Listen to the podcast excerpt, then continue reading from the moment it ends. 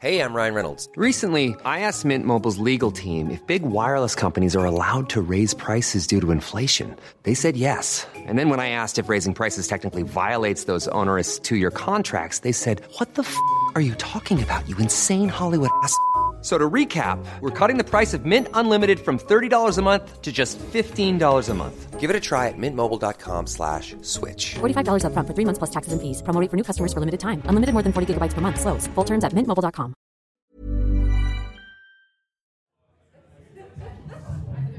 On est le 31 décembre 2021. Je me suis forcée à aller au réveillon de ma voisine avec une dizaine d'amis à elle. Je pensais que ça me ferait du bien. Erreur. J'ai qu'une envie, c'est rentrer me coucher et mettre cette année derrière moi. La famille, le boulot, tout a été compliqué. Et surtout, j'ai passé beaucoup de temps à essayer d'être enceinte.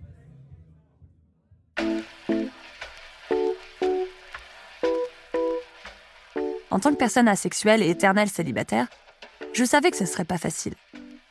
J'ai tout essayé. Faire famille avec un ami, avant qu'il ne change d'avis entre deux inséminations artisanales. Demander son sperme à un pote, trop compliqué finalement pour plein de raisons logistiques. Et faire une PMA avec l'aide d'un gynéco parisien et d'une banque de sperme danoise. Ça, ça a fonctionné. Mais j'ai fait une fausse couche. Bref, c'est la fête.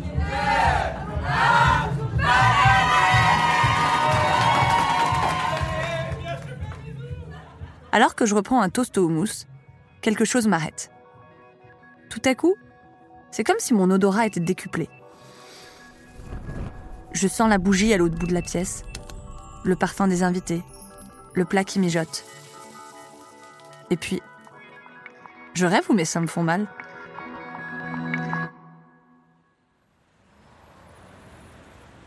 Le 2 janvier, dès que le labo d'analyse ouvre, je cours faire une prise de sang.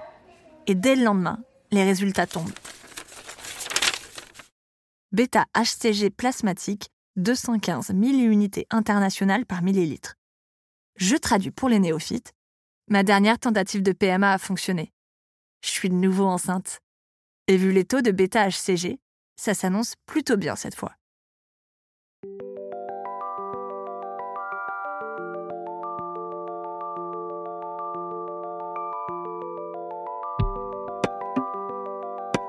C'est un énorme soulagement. Les prises de sang, les piqûres d'hormones, le suivi de l'ovulation. Je vais enfin pouvoir mettre tout ça derrière moi. Mais je suis vite assaillie par des milliers de questions. Rien d'anormal, vous me direz, pour un futur parent. Mais il y a une question en particulier qui m'obsède et à laquelle j'arrive pas à trouver de réponse. Comment je vais faire pour protéger mon futur enfant des stéréotypes de genre? Je suis Aline Laurent Maillard et vous écoutez Bienvenue bébé.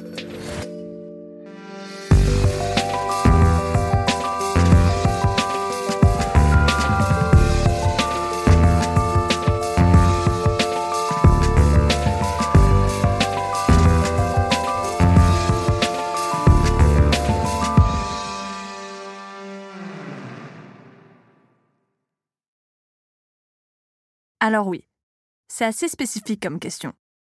Mais si je suis particulièrement préoccupée par les normes de genre, c'est que moi je les ai mal vécues. Enfant, par exemple, dans la cour de récré, je comprenais pas pourquoi en tant que fille, je pouvais pas aller jouer avec les garçons. Ado, j'ai jamais réussi à ressembler à ce qu'on attendait de moi. Une jeune fille pudique et avenante qui s'intéresse aux garçons. J'ai été harcelée, isolée. Et jeune adulte, c'était toujours aussi compliqué. Je me pensais seule au monde dans ma bizarrerie. J'étais en colère, perdue, fatiguée. Depuis, j'ai découvert le concept de non-binarité. Et j'ai compris qu'en fait, je m'étais jamais sentie fille. Aujourd'hui, je m'identifie donc comme non-binaire, c'est-à-dire que je ne me reconnais pas dans les catégories femme ou homme. Et je sais que j'aurais eu moins de mal à accepter ma différence si j'avais eu des adultes à l'écoute, des modèles, et des connaissances sur le fonctionnement du genre. Alors j'ai envie d'offrir ça à mon futur enfant. Je veux que mon enfant se sente libre d'être qui il souhaite, au-delà des cases fille-garçon. Qu'il puisse s'habiller comme il veut, faire les activités qui lui plaisent, être amoureux ou non de qui il veut. Je veux que mon enfant sache qu'on a le droit d'explorer son identité et que les normes peuvent être subverties. Qu'on peut être une fille, un garçon, tout à la fois ou aucun des deux.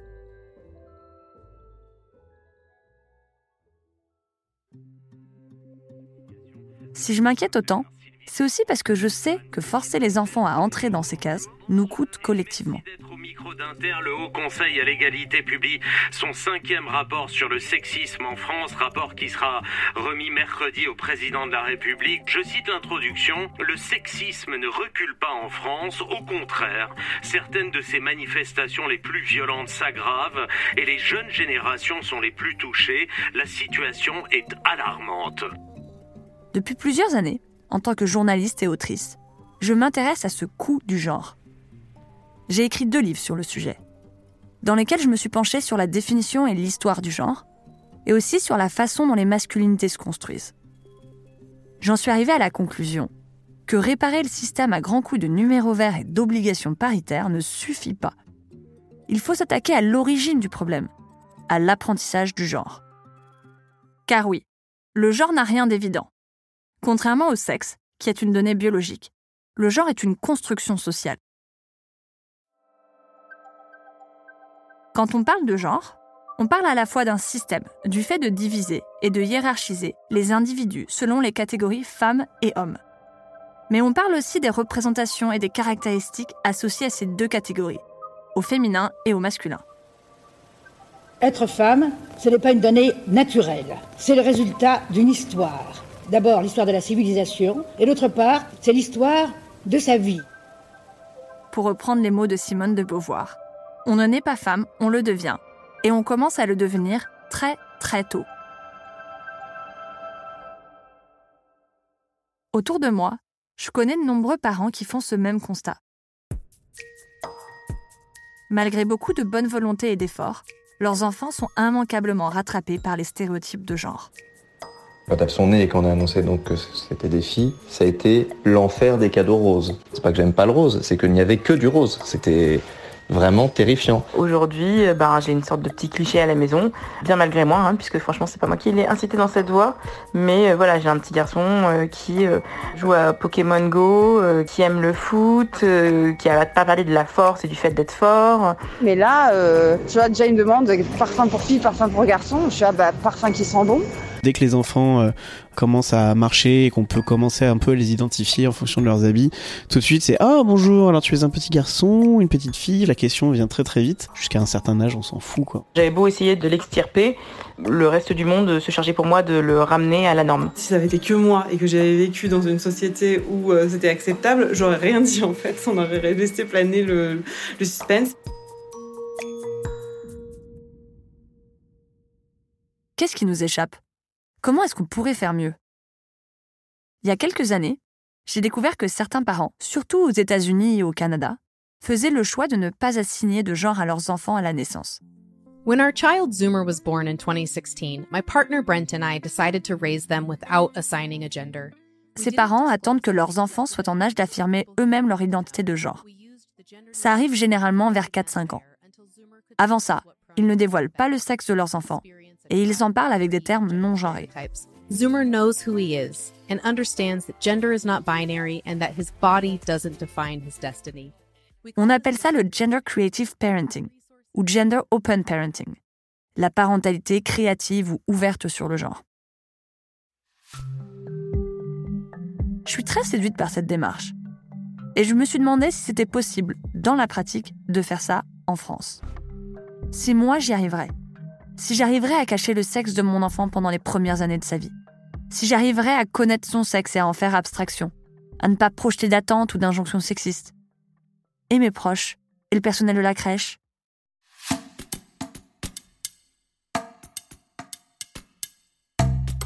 Alors que j'étais encore enceinte, j'ai commencé à enquêter sur ce qu'on appelle l'éducation non genrée. Je trouve ce terme imparfait, parce qu'il donne l'impression qu'on pourrait faire abstraction du genre. On parle parfois aussi d'éducation non sexiste, inclusive ou égalitaire. Mais l'avantage de ce concept d'éducation non genrée, c'est qu'il invite à réfléchir à la place du genre dans tout ça. Ce que je veux, moi, c'est qu'à terme, le genre ne soit plus la clé de voûte de l'organisation de notre société, que ça devienne une donnée qui relève de l'intimité de chacune et chacun. Ce podcast, c'est un mélange d'enquête et de journal de bord. On y va encore une fois? Ça, c'est mon enfant qui vient de fêter ses un an et demi. Quand j'ai décidé de me lancer dans cette aventure, j'ai créé une sorte de task force. J'ai réuni dans un groupe WhatsApp trois parents qui m'inspirent. C'est hyper dur comme exercice, donc je me lance. Renée Grezard, qui est journaliste et autrice. Elle a un enfant de 8 ans, Ulysse, et un autre de 5 mois, Orso, qu'elle vient d'avoir avec son nouveau partenaire. C'est une question très compliquée. J'ai l'impression de marcher sur des œufs depuis tout à l'heure. J'espère que ce n'était pas le cas. Et euh, bah, hâte d'entendre le reste des réponses. Bonne journée. Martin Page, qui est écrivain. Alors, bonjour à tout le monde. Il est non-binaire et vit en couple avec une femme, avec qui il a un enfant de 8 ans, Cyrus. Je sais pas si ça marche. Je suis désolé, hein, je découvre la, la technologie et, et WhatsApp. Et enfin, Gabrielle Richard, qui est sociologue. Bonjour tout le monde. Contente de reprendre contact après quelques jours. Elle est lesbienne et vit en couple avec une personne non-binaire. Ensemble, elles ont deux enfants. Zi, 13 ans, adopté au Québec, et R, 4 ans, que Gabrielle a porté. Moi, spontanément, en te lisant hier, je pensais à ce moment euh, avec mon aîné, donc je, je vous... Ensemble, on s'est posé plein de questions. Est-ce qu'il faut choisir un prénom non genré Comment est-ce qu'on choisit les vêtements? Quels mots on utilise pour leur présenter le monde? On a aussi parlé des livres, des jeux, de la crèche et de notre peur de marginaliser nos enfants. En parlant de nos enfants, C pour Cyrus, R pour Arsène et Fen pour Phoenix. eux aussi je les ai interrogés. As-tu aimé l'histoire? Oui, là j'ai faim. Là, t'as faim. On va regarder ce qu'on peut faire. Parce que De mieux en mieux. Le mec crotte quand on l'interview, quoi. J'y crois pas. Et puis en chemin, j'ai rencontré d'autres parents et d'autres enfants. En France, en Allemagne, en Suisse et aux États-Unis.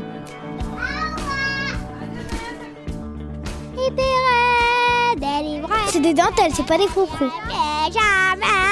Of course, parents have things in mind they want to teach their child. Every parent has that, every parent does that, and there's nothing wrong about that. J'ai 8 ans et j'habite à Brooklyn. Ma robe, elle est avec des paillettes de toutes les couleurs. C'est difficile en tant que parent.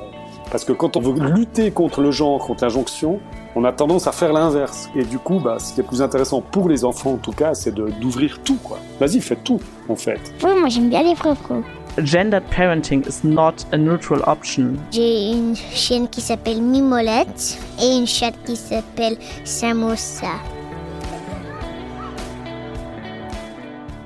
J'ai été rencontrer des linguistes, des sociologues, des psycholinguistes, des historiennes de la mode et de la langue française, et des professeurs en sciences de gestion. Et j'ai appris beaucoup plus que ce que j'imaginais. Bon, ne vous attendez pas à trouver une to-do magique à la fin de ce podcast. Ceci n'est pas un mode d'emploi, ni une énième liste d'injonctions. C'est plutôt une exploration collective, une réflexion à approfondir tous ensemble. Mais promis, vous repartirez quand même avec quelques outils.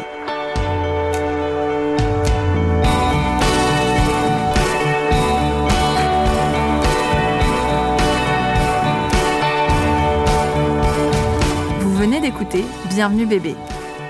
Si cet épisode vous a plu, n'hésitez pas à nous laisser des étoiles sur Apple Podcast ou sur Spotify. Vous pouvez dès maintenant écouter l'épisode 2 et vous abonner pour découvrir la suite de la série. Vous pouvez aussi retrouver en description tous les articles et livres mentionnés dans cet épisode. Bienvenue bébé est une série du podcast Le Journal, produit par Paradiso Média. Écrite et racontée par Aline Laurent-Maillard et produite par Suzanne Collin. Théo Albaric a monté, réalisé et mixé les épisodes.